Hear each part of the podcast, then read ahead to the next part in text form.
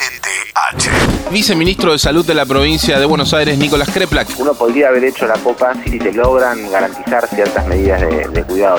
Soledad Acuña, ministra de Educación porteña. Bueno, hoy estamos retomando las clases presenciales para todos los chicos más chicos de jardín.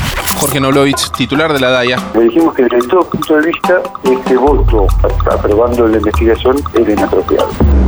Julio Delgado es diputado socialista de Brasil. Eh, no se hace nem cumpleaños con 12 días de preparación, cuanto más una copa.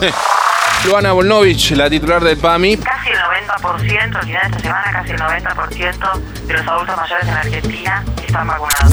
Federico Bernal, el interventor del Enargas. Se van a adecuar las, las tarifas un 6%. Y esto es una adecuación justa y razonable.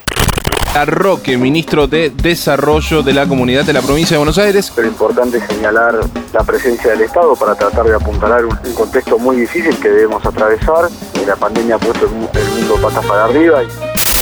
Lo que pasó y lo que va a pasar. Hablemos todo hoy. Por Metro.